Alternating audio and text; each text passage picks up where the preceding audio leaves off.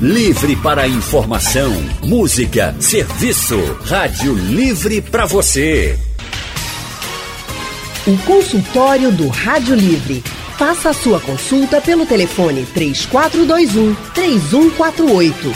Na internet www.radiojornal.com.br. Consultório de hoje vai falar sobre o novo coronavírus. Muitos ouvintes pediram e a gente atendeu. Hoje o Brasil tem 252 casos suspeitos de coronavírus, segundo o boletim divulgado neste domingo pelo Ministério da Saúde, e dois casos foram confirmados da doença no nosso país, em São Paulo.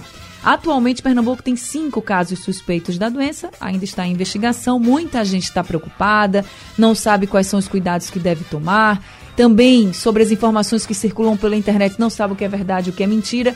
Por isso, a gente está recebendo aqui no nosso consultório o infectologista e chefe do setor de infectologia do Hospital Oswaldo Cruz, doutor Demetrios, Demetrios Montenegro. Doutor Demetrios, muito obrigada por estar aqui com a gente. A gente sabe como está corrido para o senhor, mas muito obrigada por nos atender aqui no nosso consultório. Eu que agradeço a oportunidade, porque eu acho que importante é esclarecer a população e tranquilizar a população também. E dar algumas orientações, principalmente, é, para onde as pessoas devem ir quando se sentir doente e, e que, porventura, nesse momento é, inicial, se tiver chegado de algum país onde tem caso de circulação já de vírus.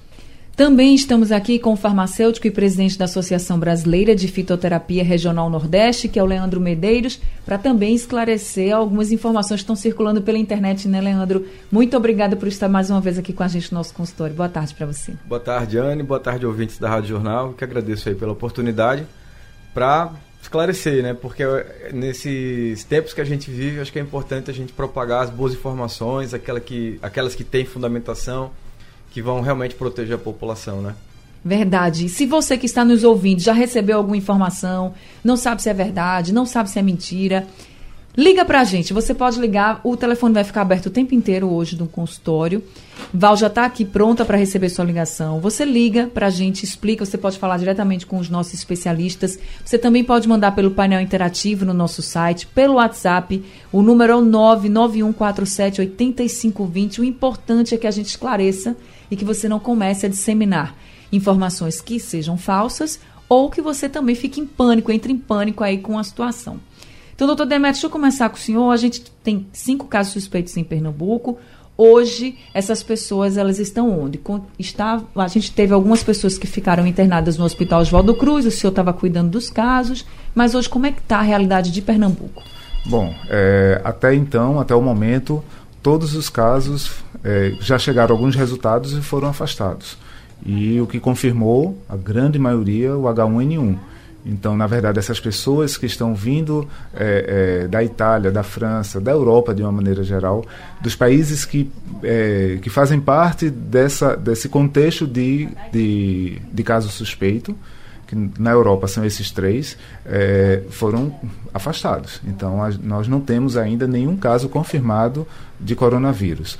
É, no momento, não tem ninguém internado no Oswaldo Cruz. O, as duas pessoas que estavam internadas até ontem como estavam clinicamente bem, seguimos a orientação da Organização Mundial de Saúde e também do Ministério da Saúde de é, fazer o, o, isolamento domiciliar dessas pessoas, por conta de, de até de risco mesmo de, de, é, é, de, adquirir outras infecções e de, transmi, de transmissão também dentro do, do, do hospital. Então, algumas pessoas até podem perguntar, sim, mas essa pessoa em casa não vai transmitir para os familiares. Sim.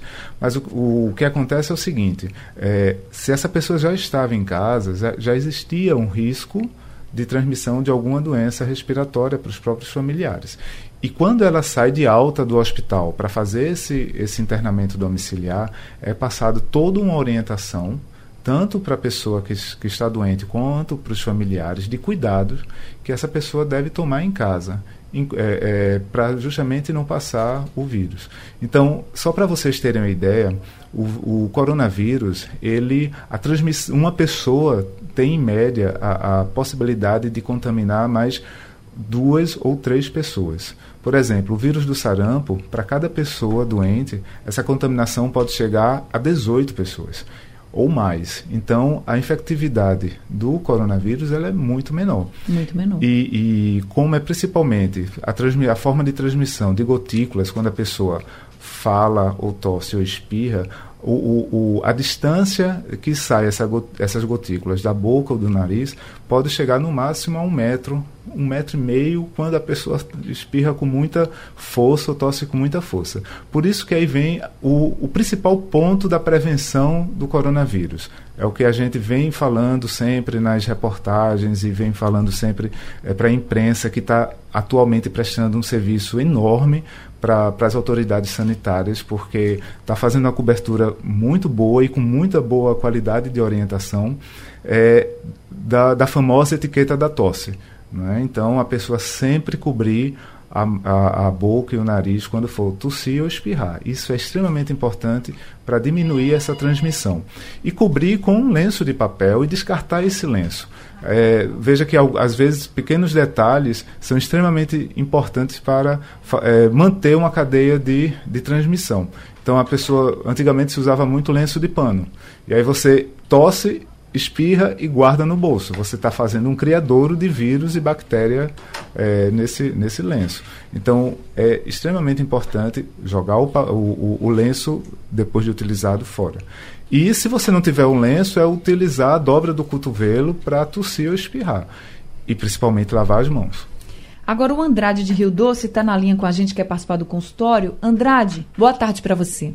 Boa tarde, querida Anne Barreto. Boa tarde aos convidados da Rádio Jornal. Duas questões. Primeira, a rede pública de saúde está despreparada para resolver problemas corriqueiros. Essas doenças normais. É um caos. O que é está sendo feito caso haja realmente a chegada dessa besta-feira do apocalipse? Outra, o pessoal aqui da quinta etapa tem muitas comunidades e é muito comum ver crianças e adultos se alimentando de refrigerante, biscoitos e salgadinhos qual o benefício que isso traz para o organismo. Obrigado. Obrigada, Andrade. Primeira, primeira pergunta para o doutor Demetrios, essa questão do que está sendo feito. Ele está preocupado com a questão da rede pública e ele pergunta o que é que está sendo feito caso a gente tenha realmente confirmações de coronavírus. E como é que a gente está se preparando para isso? Na verdade, é, a Secretaria Estadual e as secretarias municipais é, dos, dos, municípios de Pernambuco, desde é, do início do, do mês de fevereiro, que vem se preparando para uma, uma epidemia como essa. Veja só, é, enfrentar uma epidemia numa proporção como a China vem enfrentando não é uma tarefa fácil. Então, o, e a dificuldade não é porque o Brasil tem problemas em, é, em, assist, em assistir a sua população, porque isso foi complicado, inclusive, para a própria China. Então seria complicado para qualquer país do mundo, mesmo sendo um país muito rico. Então o, o a gente precisa é, tentar minimizar essa situação. Então o mais importante, a, a primeira, é, o primeiro passo é a população, por mais que é, é que tenha medo, precisa ter tranquilidade e não acreditar nas famosas fake news. Então esse é o primeiro passo. Então, por isso que a Secretaria de Saúde está buscando ser o mais transparente possível em relação à questão desses casos suspeitos. Tanto é que ao longo, desde quarta-feira, que todas, uh, todo final de tarde é feita uma coletiva de imprensa com o secretário de Saúde é, para mostrar a situação real de que Pernambuco vem passando. Em, no segundo passo é a preparação das unidades de referência é, do setor público. Então, o Hospital Oswaldo Cruz é uma unidade de referência, onde a gente tem um quantitativo X de leitos, mas lógico que o que temos hoje ainda não é suficiente para uma, uma epidemia, eh, uma explosão como, por exemplo, aconteceu na China. Mas é, já estamos em fase de contratação de pessoal. A, a, Secretaria de Saúde já comprou nova aparelhagem para montar uma nova UTI no hospital. Outras enfermarias vão ser abertas ao longo do tempo, justamente para é, é, a admissão das pessoas que tenham é, sinais de gravidade. Então, a ideia é que as pessoas com quadro leve, que não tenha, não, não faça parte de grupo de risco, permaneçam em isolamento domiciliar. Vão ser internadas as pessoas com gravidade. No entanto, não é só o serviço público que pode receber esses pacientes. Os hospitais privados podem e devem receber os pacientes da clientela que tem plano de saúde. Então, isso já vem articulando, vem sendo articulado desde o início desse processo, não só com o Ministério, eh, desculpe, com a Secretaria Estadual, mas também com os sindicatos dos hospitais privados. Então, essa essa é, é, essa conversa já vem acontecendo e tanto é que alguns casos que já foram é, até descartados, descartados, né? Um dos primeiros, exato, né, que a gente teve aí já, na leva. Exato, já foi suspeitos. atendido em hospitais privados. Então, é. é um apelo que eu faço aqui à população. Aquelas pessoas que têm plano de saúde não devem procurar uma unidade é, pública, deve procurar o seu o hospital do seu plano de saúde, porque todos os hospitais na, na região metropolitana, na cidade de Recife, estão já em processo de contingência, de preparação de toda a equipe para atender esses casos de coronavírus. Até porque eles têm já o, é, estabelecido o protocolo nacional, né? Exato. Nós temos exato. um protocolo que é, define como acolher essas demandas, como avaliar, como tratar os pacientes em casos suspeitos de coronavírus 19, né? Que é o Covid-19. O, o Covid-19 né? conhecido. Então, seja o setor público ou privado, o que está sendo estabelecido enquanto conduta é o mesmo procedimento, seja em um e outro. Então, assim, não há diferença sobre o atendimento, né? Esse é um ponto importante. E só é, só para ajudar até o serviço lá no Oswaldo Cruz, desculpe que eu sei que o tempo Fique de rádio é, é, é complicado.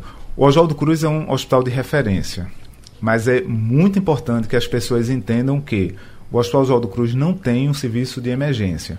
Então, é uma referência, é um, serviço de referência, mas as pessoas só, só devem chegar lá quando encaminhadas de uma UPA ou de um é, PSF ou de um outro serviço de emergência. Então, qual é esse fluxo? A pessoa doente, o que é hoje considerado um caso suspeito? É uma pessoa que está com febre, tosse, é, sintomas respiratórios gerais, mas no momento precisa ter o vínculo de uma viagem em menos de 14 dias para um dos países acometidos. Então, é, é, isso, é, fechando essa questão do quadro suspeito, a pessoa deve procurar uma UPA ou um outro hospital, ou um hospital privado ou uma UPA. Se for procurar uma UPA, o médico da UPA vai pedir uma senha na central de regulação e aí essa pessoa vai ser encaminhada para o Oswaldo Cruz, onde vai ser feito o atendimento no hospital de referência. Não é para ninguém, por livre demanda, chegar no hospital Oswaldo Cruz, porque não existe uma estrutura de emergência para atender qualquer situação de gripe no Oswaldo Cruz. E só respondendo a, pergunta, a segunda pergunta do Andrade, ele falou aí sobre alimentação, né? ele falou de refrigerante, salgadinhos e outros vamos dizer assim, outros alimentos e outros produtos que são bem industrializados, acho que ele está preocupado, inclusive, assim, se essas pessoas que estão consumindo têm mais chance ou não. Acho que a questão é manter uma alimentação saudável para todos, né? Acho que a saúde em geral pede isso, né? É, não há nenhuma recomendação específica sobre alimentação nesse período, inclusive com a doença, porque o que se sabe é que não há nenhum tipo de alimento que tenha uma relação de diminuição na chance de você desenvolver coronavírus, ou seja, não tem nenhum alimento que seja preventivo para isso. Então, na verdade, é cortar alimentos ultraprocessados, né, como nós chamamos, salgadinhos, refrigerantes, enfim, seria bom para a manutenção da saúde geral e prevenção de outros riscos em saúde no período longo. E você falou sobre essa questão de alimentos que previnem, enfim. Existe uma mensagem circulando nas redes sociais e como se fosse inclusive uma recomendação de um diretor do Hospital das Clínicas, que na mensagem diz assim: preocupado com a nova gripe e o coronavírus, faz algumas recomendações. Entre as recomendações tem lá: toma chá de erva doce duas vezes ao dia, porque diz nessa mensagem que o chá de erva doce tem a mesma substância que o medicamento usado para tratar a gripe H1N1. Leandro, isso é verdade? Isso procede ou não? isso é falso. Por quê? Vamos, vamos esclarecer aqui algumas coisas. As plantas podem apresentar na sua estrutura substâncias químicas com ação terapêutica benéfica. Agora, no caso da erva doce, essa é uma coisa que já circula há muito tempo. É, não sei de onde tiraram essa informação, que dentro do, da, da, planta você tem uma substância chamada é, oseltamivir. Essa substância é o princípio ativo do medicamento usado para casos de gripe, né? É, mais fortes, inclusive. Porque, veja, se você tem uma gripe simplesmente, é, você não precisa tomar esse medicamento. Você, na verdade, na gripe comum, você tem um problema autolimitado. Ou seja, em pouco tempo você consegue a recuperação. Seu organismo ele trata de resolver aquilo. Basta que você tome medidas simples é, e controlando sintomas, claro, uma congestão nasal que pode acontecer, uma tosse, uma febre. Então você tem cuidado paliativo importante, mas é, não há necessidade de você usar esse medicamento para qualquer caso de gripe. Então esse é o primeiro ponto a ser levado em consideração. A erva doce não tem essa substância que é antiviral, certo? Então não há a necessidade de você ter que usar chá de erva doce acreditando que vai é, é, combater, prevenir, enfim, o que quer que seja é, a, o, o coronavírus 19. Agora, tem uma outra coisa também interessante, porque a pergunta é, mas esse medicamento que é usado realmente para combater gripe, ele, ele é útil, a gripe comum, né? Ele é útil mesmo para a, o coronavírus 19? Não. Não há nenhum estudo que confirme. Aliás, o, o próprio mecanismo de ação do medicamento, né? É, é, que, que atua na gripe comum, é bem diferente do coronavírus, porque são estruturas virais diferentes. Então, ele não pode ser indicado para uma situação como essa, porque provavelmente ele não vai é, ser efetivo. Aliás, existem estudos que confirmam a não eficácia. Então, é, é muito importante para que também a população não saia correndo para a farmácia comprando é, é, é, esse produto, né? É, dá, dá para citar o nome dele só para ficar um pouco mais fácil? É o Tamiflu. Ele é bem conhecido, né? então, não há necessidade de você ter que tomar o Tamiflu para que a gente tenha prevenção ou que venha tratar uma gripe nesse caso. Né? E é um medicamento muito caro, inclusive, então é, não há nenhum sentido nisso. Então é falsa a informação, gente, que você deve tomar chá de erva doce duas vezes ao dia para se prevenir aí do coronavírus, tá? Chá de erva doce é bom para outras coisas, mas aí não é não é isso que vai fazer evitar você ter o coronavírus. Agora, Jonas Alves, de Bairro Novo, Olinda, está com a gente também para participar do consultório. Jonas, boa tarde para você. Boa tarde, Anne. Boa tarde, doutor Demétrios. E boa tarde, doutor Leonardo. No dia 29 agora de março, vai acontecer a 17 Corrida das Pontes, certo? E eu estou pendurando o meu tênis. Opa, vou, vou dar uma parada. Eu estou com 84 anos, bem vividos, e há 33 anos que eu participo de corridas. O ano passado eu ia encerrar, mas houve um problema com minha senhora, ela faturou o fêmur, aí eu adiei para agora. Estou fazendo, já fiz o um check-up com o meu médico, o, o ortopedista, e disse, olha, encerre esse ano, porque você futuramente, se você continuar 33 anos correndo, você pode daqui uns 7 a 8 anos ter um problema na cabeça do fêmur. E quarta-feira da próxima semana eu estou fazendo um ecocardiograma e uma esteira ergométrica. Eu estou perguntando porque é aglomeração de pessoas. E aí, doutor, o que é o que você me diz? Doutor Demetrios, aglomeração de pessoas, ele está preocupado? Para quem vai correr, por exemplo? É. Bom, seu Jonas, é, foi uma boa pergunta, mas enquanto não temos ainda a comprovação de circulação do coronavírus no Brasil, porque entenda, mesmo esses dois casos de São Paulo foram dois casos que vieram da Itália. Então, ainda não houve nenhuma confirmação que essas duas pessoas passaram o coronavírus para outras pessoas.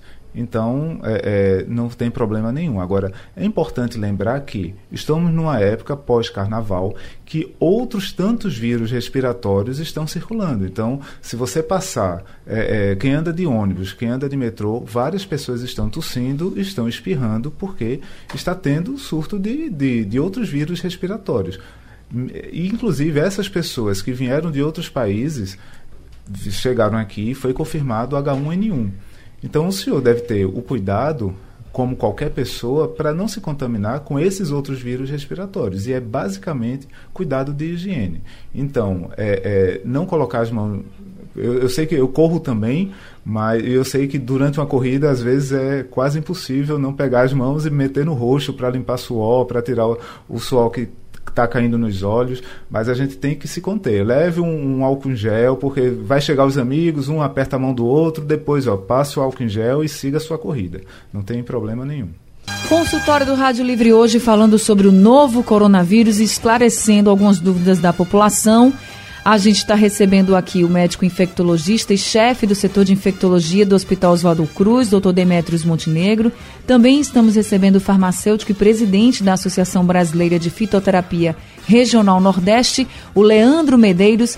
E no nosso consultório, claro, nós estamos esclarecendo algumas informações que circulam pela internet. Nós vamos ouvir agora um áudio que falava de um suposto primeiro caso confirmado, inclusive dizia que esse caso era aqui no Recife. Vamos ouvir. Olá pessoal, quem hoje fala sou eu mesmo, Wagner Ribeiro, o médico geral da restauração no Recife. E hoje nós tivemos o primeiro caso de uma pessoa infectada com o coronavírus no Brasil. Sei que a mídia está escondendo isso de vocês, mas veja aqui o áudio, compartilhe nos grupos de WhatsApp para que todos possam saber. No Recife, nós já tivemos hoje o primeiro caso de coronavírus e a mídia não quer que a população saiba, mas eu não consigo esconder a verdade. Obrigado, peço que todos compartilhem e vai um aviso: lavem as mãos. Antes de se alimentarem, lave as mãos. A ir ao banheiro, lavem as mãos. Para que vós não sejais contaminados com esse vírus, a qual é muito perigoso. Bem, para quem ouviu, já recebeu esse áudio, não recebeu e ouviu agora, totalmente falsa a informação desse primeiro caso confirmado em Recife. Não temos casos confirmados em Pernambuco, não é, doutor Demetrios? Pois é, totalmente falsa e as pessoas não, não podem é, levar em consideração esse tipo de áudio que circula na internet. É, eu estava conversando com, com o Leandro há pouco e é impressionante como as pessoas têm uma tendência a acreditar nesse tipo de informação no lugar de procurar um, um, uma fonte segura, séria, que realmente vai passar a informação precisa sobre a situação do coronavírus. Inclusive, gente, só para vocês terem ideia, para quem não acompanhou, a Prefeitura do Recife, por meio da Procuradoria-Geral aqui do município, prestou uma queixa contra um internauta que tinha publicado que a cidade já tinha 61 casos confirmados de coronavírus. Então veja aí a proporção. E muitas pessoas ficaram dizendo, meu Deus, e ninguém está dizendo isso. Quando foi isso? Foi antes do carnaval? Esconderam? Enfim, nem a mídia, e claro que nenhuma autoridade sanitária ia ter essa capacidade de esconder isso. Isso não é de interesse de ninguém, até porque nós estamos falando de vidas. Né, e estamos falando de uma doença que está circulando, enfim. Se tiver o caso, a gente vai confirmar. Se não tiver confirmado, a gente vai dizer que não tem e pronto. Ninguém está aqui para mentir. Vamos ouvir agora o Tiago Mendonça, que está na linha com a gente, de Casa Caiada. Tiago, muito boa tarde para você. Boa tarde, tudo bom, gente? Tudo bom, doutor? Tudo bem, Tiago. É, doutor, está circulando nas redes sociais, como o senhor bem falou, existe uma aceitação muito grande da população, né? Só que eu achei estranho porque o vídeo ele foi divulgado por um apresentador de uma grande emissora de televisão especializado em, em, em, em é, programas de, de, carros. E esse cara é um apresentador clássico dessa, dessa emissora. E ele faz um teste com álcool gel dentro do carro com o ar-condicionado ligado. Eu sou motorista de aplicativo. E aí a indicação que está sendo passada pela, pelo, pelos órgãos responsáveis é a utilização do álcool gel para se proteger. Porém, o teste que ele faz utilizando um, um medidor de, de alcoolemia descartável. E com o ar-condicionado ligado, ao colocar o álcool gel depois de um ou dois minutos, que ele vai fazer o teste com outro bafômetro, ele acusa. Eu não sei se esse vídeo é verídico, mas assim, eu achei uma exposição muito grande para o apresentador, que é nacionalmente conhecido, até internacionalmente conhecido. Eu não sei se chegou a conhecimento do senhor, de vocês, não sei se vocês viram esse, esse vídeo. É um vídeo onde ele faz o teste com um bafômetro. Ele faz um teste antes de utilizar o álcool gel e depois faz o teste utilizando o álcool. E num ambiente confinado, ao respirar, existe o, a confirmação falso positivo no, no bafômetro no bafômetro descartável. Eu não sei se o senhor chegou a ver esse, esse caso, doutor. É, Tiago, não, não cheguei a ver não. Realmente eu não, não vi ainda. Até porque é, é, como o meu dia a dia tá, tá imagine, bem complicado, bem né? complicado quando chegam essas, essa, esses vídeos, eu nem abro, sabe, Tiago? Eu prefiro nem. Eu não, não, eu não tenho como perder tempo com esses vídeos que chegam. Então, assim, realmente eu não, não tenho como te dar uma resposta em relação a esse teste é, é, especificamente. Agora, a gente tem um áudio que está circulando pela internet, vou pedir para o Aldo soltar agora, que ele fala que álcool em gel não funciona. Vamos ouvir. Olá, como vão? Meu nome é Jorge Gustavo. Eu sou um químico autodidata desde 1995. Já trabalhei em várias indústrias químicas e também já tive as minhas próprias indústrias químicas, ao qual eu já desenvolvi vários é, produtos voltados para a indústria química, bem como resinas e alguns solventes. E o que eu tenho a falar com vocês é a respeito da, da asepsia do álcool gel em relação ao coronavírus. Para ser bem sincero e franco, o álcool gel e nada é exatamente a mesma coisa. Pelo contrário, ele é até mais perigoso do que você não passar nada. E vou explicar. Em primeiro lugar, o álcool ele não mata nada, ou seja, ele não desinfeta nada, ele apenas esteriliza.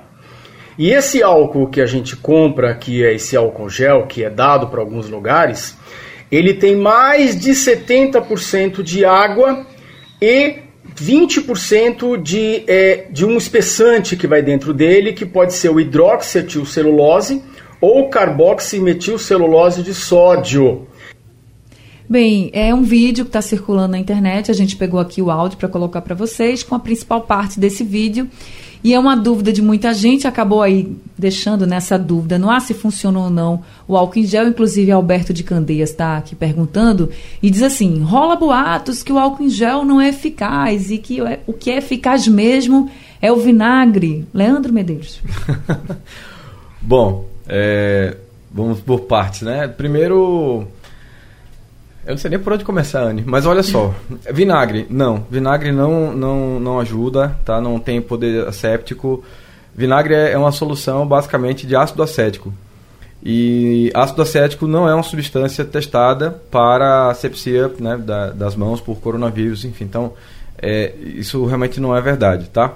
É, teve um, um, estudo recente agora que eu, eu, li, foi publicado inclusive semana passada, né, dada a, a emergência né, é, em saber de informações realmente confiáveis sobre o coronavírus. Então, foi um trabalho chinês publicado no jornal de infectologia hospitalar. E ele mostrou que o álcool a 70%, aliás, para ser mais preciso, entre 62% e 71%, então bate com o que a gente tem no mercado, né, que é uma concentração de 70%, é, consegue ser a, a medida mais efetiva para a asepsia, né? Então é, é, é, a forma mais correta. A, a informação que esse áudio traz para nós aí sobre a composição está completamente equivocada, porque é, ele fala, por exemplo, que tem é, 70% de água. Na verdade, não é isso. É, o que a gente tem é 70% de álcool. A gente tem 1% apenas do espessante, que é para dar consistência do gel, e o resto é que é água. Então, eu não sei onde foi que ele buscou essas informações. Ele diz que é autodidata, ele não é formado. Inclusive, a sociedade, a, a, o Conselho Federal de Química é, soltou uma nota na semana, no domingo agora, falando justamente sobre isso. Sobre o risco de você não fazer é, procedimentos que sejam uh, uh, estabelecidos por profissionais registrados, né? Então, assim, você deve sempre buscar informações confiáveis. O, o Ministério da Saúde tem um observatório que foi lançado, um portal sobre coronavírus. É, a gente pode dar até daqui a pouquinho o, o, endereço bem corretamente. Mas lá tem todas as medidas, tudo que deve ser feito para você fazer uma boa higiene das mãos, a etiqueta, a, a etiqueta da tosse, né? Então, é, são as medidas simples, porque não há motivo para a gente ter alarde sobre a infecção por coronavírus. Mas é, é preciso manter o que deve ser feito sempre em termos de medidas de higiene, né? E lavar as mãos é muito importante. Inclusive, todos os infectologistas que a gente já conversou, o doutor Demetrio está aqui, se tiver alguma coisa errada, me corrija, doutor Demetrios, é que a gente deve lavar as mãos pelo menos aí uns 20 segundos, lavar bem os dedos, entre os dedos, enfim. Se você não tem como lavar as mãos, aí você utiliza o álcool em gel. Aí o Eduardo de Beberibe está perguntando para o doutor Demetrios se ele não tiver o álcool em gel, por exemplo, e ele não tem como lavar as mãos, se ele pode substituir por lenços umedecidos, aqueles infantis. Isso, isso vai te dar uma falsa sensação de mãos limpas. Então, É óbvio que pode ter uma situação que você não tem um álcool em gel e você não tem uma pia com água e sabão para lavar as mãos. Então, é segurar suas mãos e não passar suas mãos, não comer nada, não passar na boca, não passar no rosto, não passar, não coçar o olho, não botar o dedo no nariz. Então, assim, são esses cuidados. Porque, na verdade, o vírus na mão é, é, não vai te contaminar.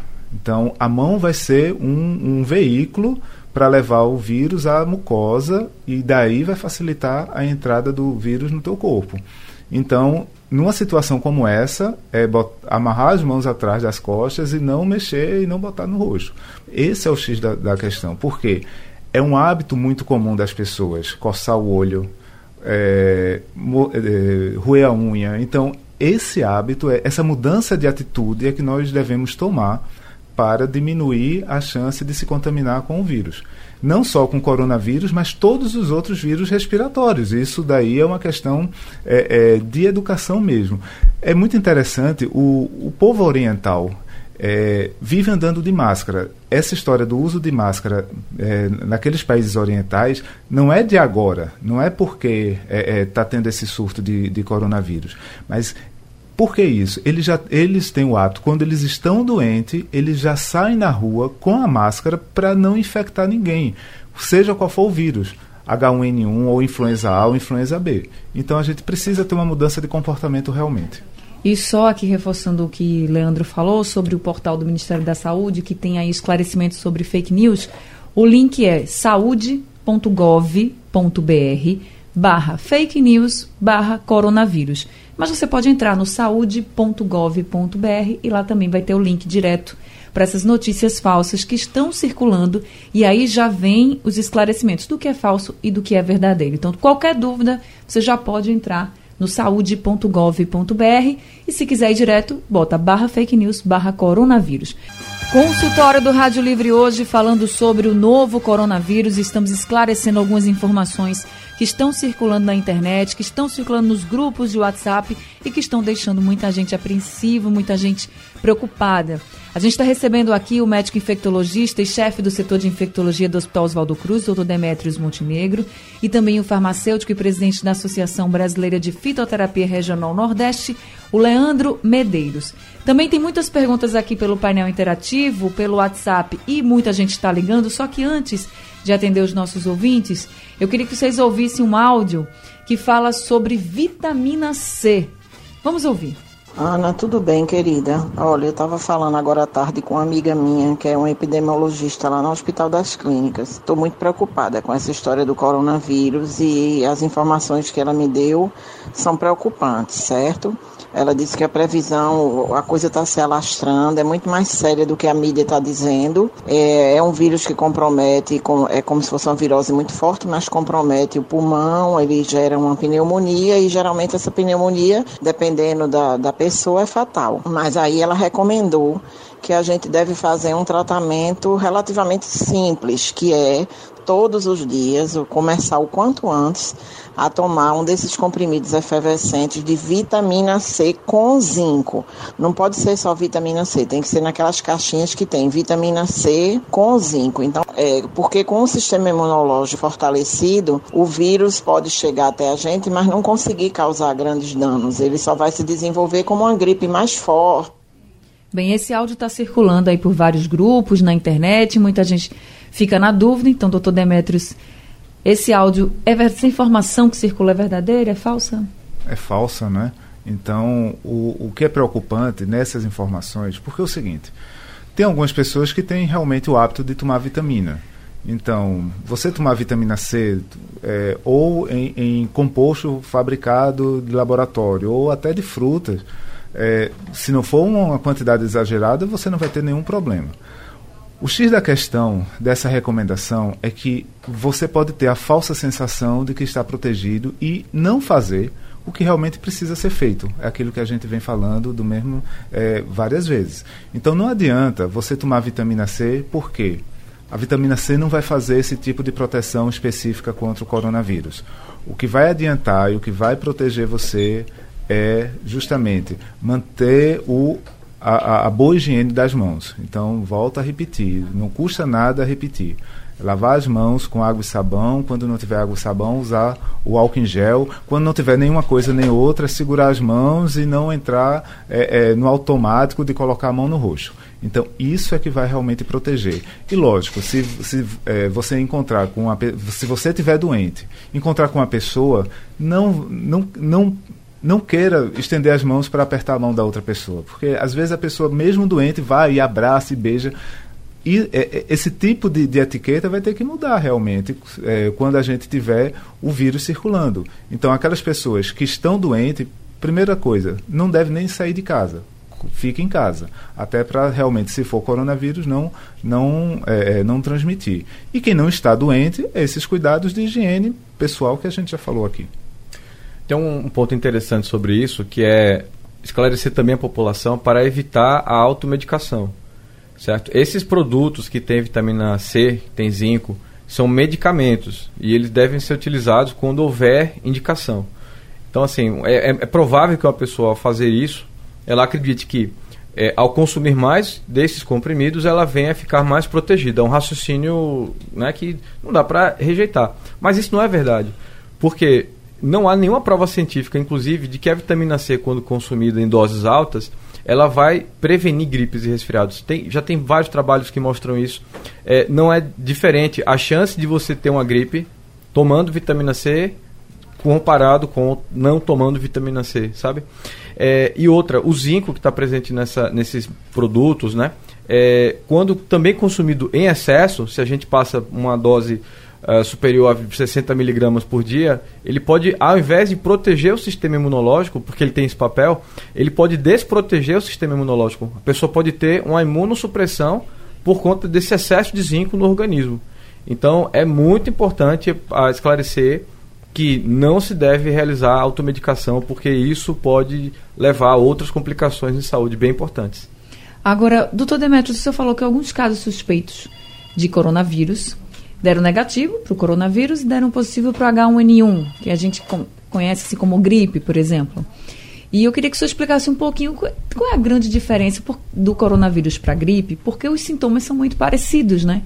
Tanto é que as pessoas, como o senhor falou, as pessoas chegam e, já que veio de algum país que tem o, o coronavírus, se há suspeita e depois é, foi confirmado aí vários casos de que era realmente uma gripe. Queria que senhor falasse um pouquinho sobre essa diferença dos sintomas. Bem interessante essa, essa colocação, porque é o seguinte, é, é, é, as pessoas costumam chamar qualquer tipo de infecção respiratória alta de gripe.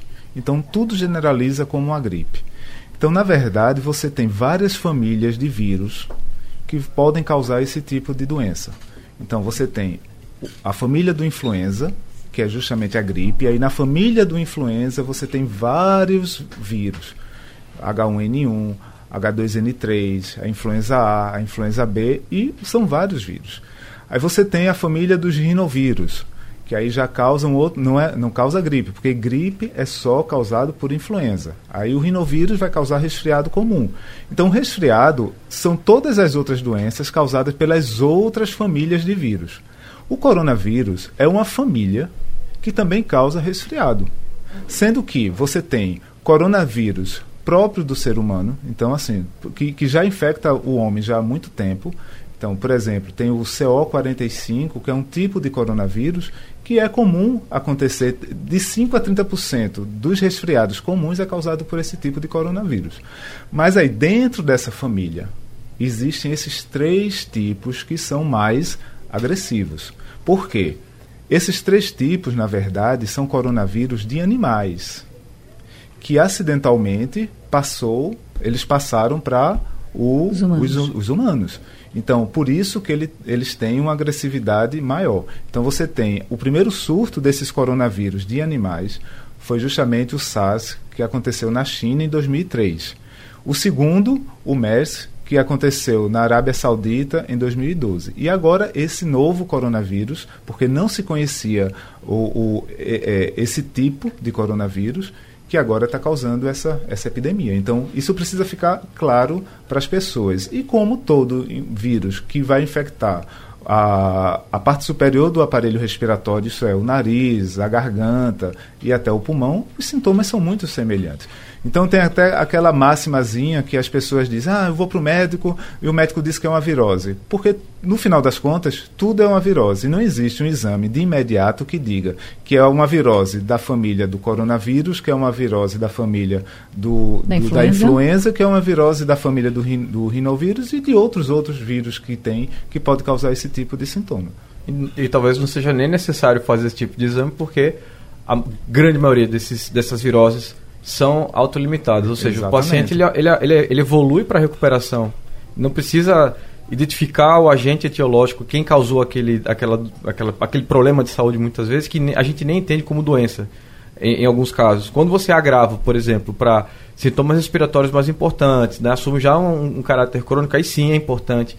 E, e é por isso que se coloca, né, que existem dentro do, nesse caso especificamente do coronavírus 19, os, existem os grupos de risco, que são pessoas mais susceptíveis para esses agravos. Que aí né? estão os idosos, né? Isso. São os idosos, Idosos. tabagistas, eh, pacientes com doença cardiovascular, eh, pacientes com câncer. Estou esquecendo de alguém? Hipertenso. Hipertensos, né? Então, só que não significa dizer que essas pessoas necessariamente vão ter um, um agravo. A probabilidade é maior. Mas não significa dizer que todos esses tipos de pacientes vão ter complicações e que podem eh, eventualmente vir a óbito. E, e outra coisa, por exemplo, o vírus da influenza, do H1N1, pode causar doença realmente muito grave e, e que pode levar a óbito. Tanto é que no mundo todo existe uma vigilância de influenza. Por quê? A característica do vírus influenza é que ele é, é, muda muito a sua característica. E aí sempre pode acontecer epidemias. Então, com essa, eh, essa vigilância que acontece no mundo, inclusive aqui em Recife, alguns hospitais são chamados hospitais sentinelas, porque fica fazendo exame para identificar que tipo de influenza está circulando, eh, foi exatamente isso que aconteceu lá na China. Então, eh, como existe essa, essa, essa rede de vigilância de influenza, começou-se a ver casos graves de, de uma infecção respiratória evoluindo com pneumonia grave, alguns casos morrendo, quando fazia o teste de influenza dava negativo. Como sabe-se que outras famílias também podem causar isso, começou a fazer o, teste para outros vírus. E quando chegou no vírus da família do coronavírus, identificou que era a família, mas quando ia ver, não era nenhum coronavírus conhecido anteriormente. E aí foi por isso que identificou-se esse novo vírus, coronavírus. E é por isso que é tão importante também essa antecipação da vacinação contra a gripe. Para a gente poder já eliminar aí. Exatamente. As pessoas que se vacinarem contra a gripe, pelo menos influenza, se, se adoecerem, a gente vai saber que não é influenza, é um, algum outro tipo de vírus. Certo. O André Coelho do Cordeiro está com a gente na linha. André, boa tarde. Boa tarde. Pode falar, André. É, é sobre a temperatura. Falaram muito sobre a temperatura, que o vírus não sobrevive à temperatura mais quente, mas aí parece que em Israel já tem, né? E lá a temperatura é igual ou maior daqui. E outra, é, teve um caso que a pessoa pegou pela segunda vez o coronavírus e também não foi confirmado porque não sabe se o primeiro diagnóstico foi dado certo. É, tem alguma informação sobre isso? Bom, a questão da temperatura é o seguinte: é, Israel é um país quente no verão, certo? Então, apesar de ser numa área desértica, essa época do ano é inverno e você tem temperaturas temperaturas elevadas. É, Acredita-se que um, um clima mais, mais ameno é, diminua a chance de transmissão. Então é isso que se espera. Por isso que alguns países estão torcendo para que chegue logo a primavera, que vai, vai melhor, aumentar essa temperatura.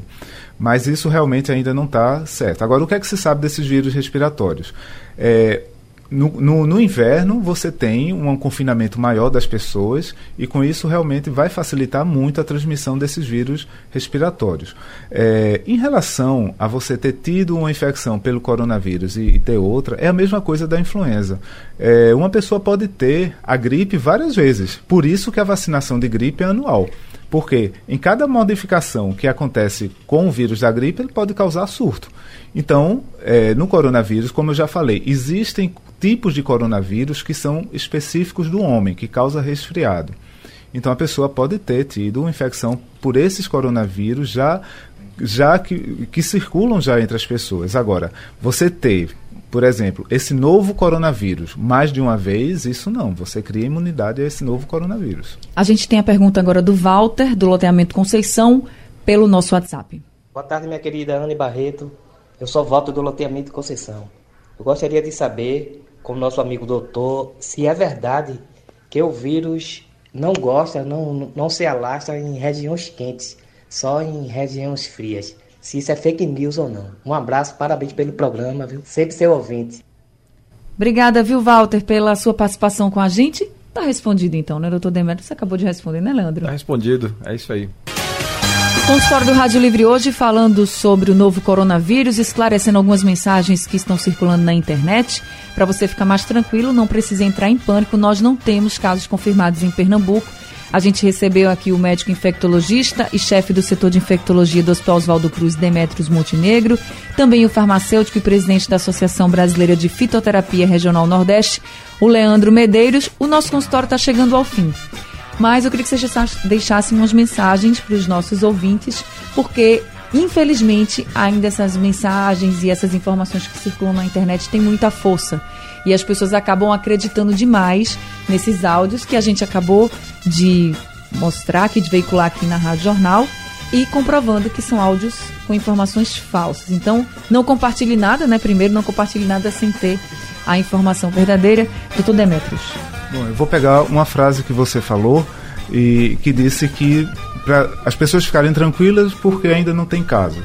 Mas mesmo aparecendo o caso, as pessoas devem continuar tranquilas, manter a calma porque é, é, é, um, é, uma doença viral que a gente tem como saber, a gente sabe como, como se proteger, então cada um faz justamente o que a gente falou, nada de seguir fake news. E o mais importante, sabendo que o Hospital Oswaldo Cruz é um dos hospitais de referência é, se a pessoa estiver doente, não deve procurar diretamente o Hospital Oswaldo Cruz. Procura uma unidade da UPA, que vai ser avaliado e, se for necessário, vai ser referenciado para o Hospital Oswaldo Cruz. Ou, se você tiver plano de saúde, vai para uma unidade, uma unidade particular. particular, exatamente. Doutor Demetrios, muito obrigada, viu, Eu por ter agradeço. esse tempinho aqui com a gente, trazendo todas essas informações e esclarecimentos também. Muito obrigada. Eu que agradeço, porque é extremamente importante esse espaço para esclarecer a população. Seja sempre muito bem-vindo ao nosso consultório. Você também, Leandro, sempre muito bem-vindo aqui e sempre dando muitas orientações, principalmente com relação a essas notícias falsas que estão circulando que ninguém aguenta, né? É, pois é. Eu diria também da mesma forma. Tranquilidade, não se automedicar, não procurar é, remédios caseiros para soluções que não são necessárias, inclusive, e procurar sempre boas informações, né? Na dúvida, chegando algum tipo de mensagem no seu telefone é, e você desconfiando daquilo, não repasse, porque é, é, é a partir daí que as notícias falsas surgem. Você transmitiu informação a qual você não tem a certeza de que aquilo é verdade. Então, assim, não repasse, porque isso pode ter um impacto grande na população. Então, essa coisa de não usar álcool gel, porque álcool gel não, não protege. Isso, isso óbvio que isso é falso, isso, isso é, vai totalmente contra aquilo que as melhores publicações acadêmicas, científicas do mundo trazem. Então, assim, é, desconfie e ao desconfiar, não repasse. Procure sempre um bom, uma boa informação, o Ministério da Saúde, a Secretaria de Saúde, os profissionais de saúde estão aí para promover educação em saúde é, para toda a população. Tá certo, Leandro. Muito obrigado e volte sempre também no Eu nosso agradeço, consultório. Muito obrigado. Só para a gente finalizar, o Gilberto de Jardim Prazer está sugerindo aqui para ter mais álcool em gel nos aeroportos, nas pilastras. Ele diz que deveria ter lá mais álcool em gel, porque as pessoas podem ir já se protegendo, né? Tá passando por ali, vai limpa a mão. Então tá feita aí a sugestão, Gilberto. Muito obrigada a todos que participaram com a gente do consultório. Daqui a pouco ele vai estar no site da Rádio Jornal e também será reprisado durante a madrugada. Rádio Livre de hoje está ficando por aqui. A gente volta amanhã às duas horas da tarde. A produção foi de Gabriela Bento, os trabalhos técnicos de Aldo Leite e Edilson Lima, a editora executiva é de Ana Moura e a direção de jornalismo é de Mônica Carvalho. Sugestão ou comentário sobre o programa que você acaba de ouvir, envie para o e-mail ouvinte@radiojornal.com.br ou para o endereço Rua do Lima 250, Santo Amaro, Recife, Pernambuco.